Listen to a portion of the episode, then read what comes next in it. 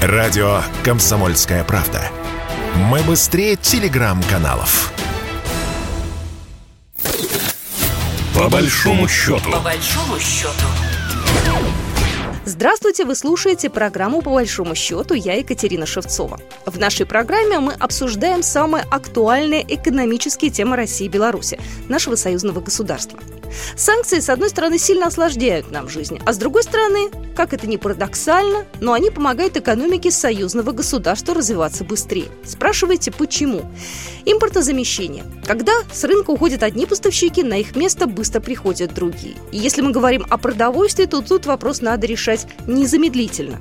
Сегодня мы поговорим об импортозамещении в союзном государстве, как белорусские молочные продукты решат проблему дефицита в России.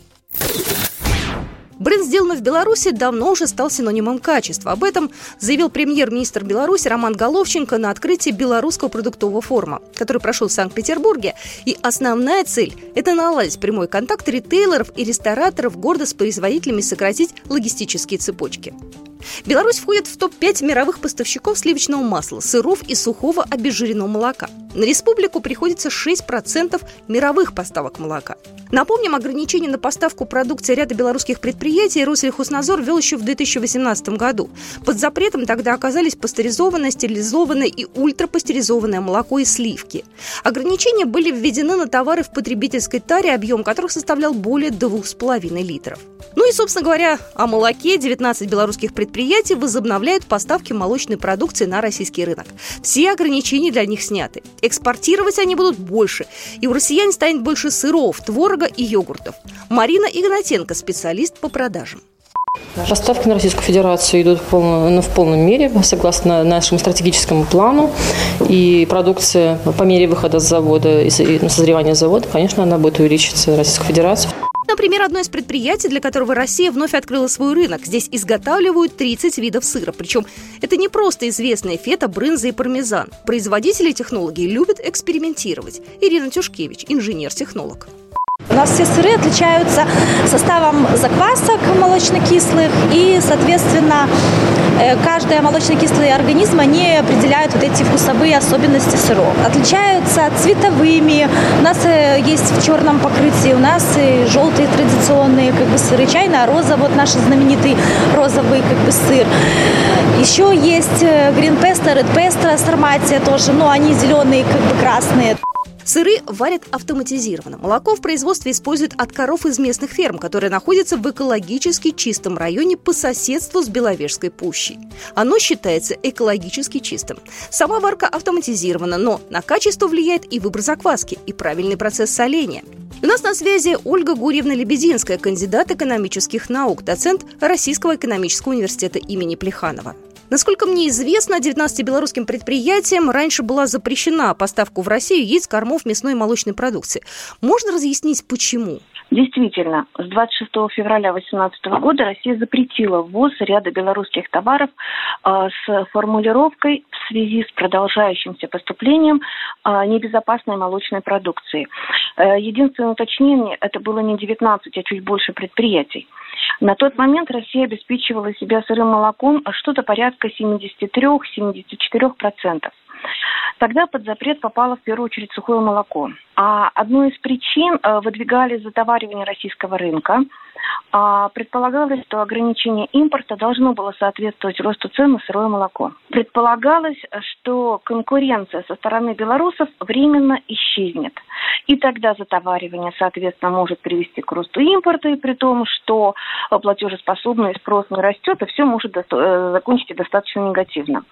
Но э, был интересный момент. Тогда под запрет не попали сыры, хотя инд, э, рынок сыров был тоже достаточно затоварен, и в том числе из-за белорусских поставок. Ну, ограничения сняли вот на днях. Может быть, это нужно было сделать раньше? Эмбарго – это инструмент. Белорусские товары ввозились в Россию и до снятия эмбарго. Активно э, работал так называемый сейчас уже параллельный импорт. То есть сейчас ввоз разрешен официально. Снятие эмбарго в том числе и политический шаг, символизирующий о взаимной поддержке двух стран.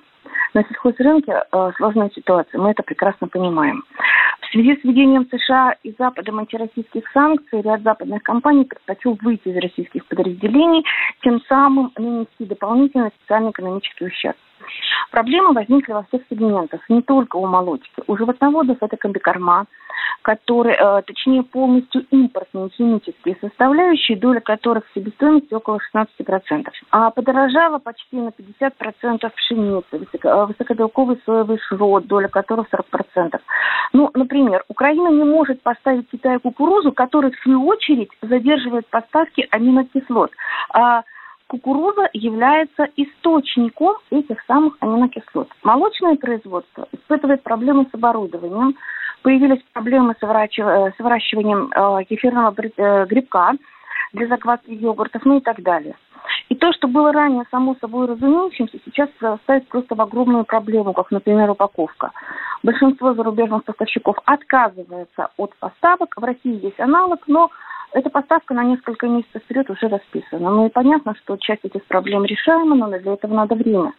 И расширение сотрудничества с Беларусью, безусловно, может помочь в решении этих вопросов. Можно ли сказать, что снятие подобных ограничений приведет к импортозамещению и укреплению дружеских отношений России и Беларуси?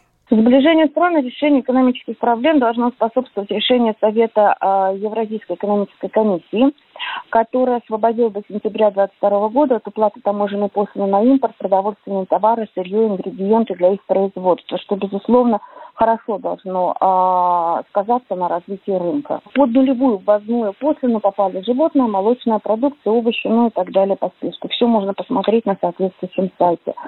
Ну, э, безусловно, положительно и отсрочка обязательной маркировки молочной продукции для фермеров, ну и для других мероприятий. Однозначно положительно. Как все это может отразиться на экономике России и Беларуси?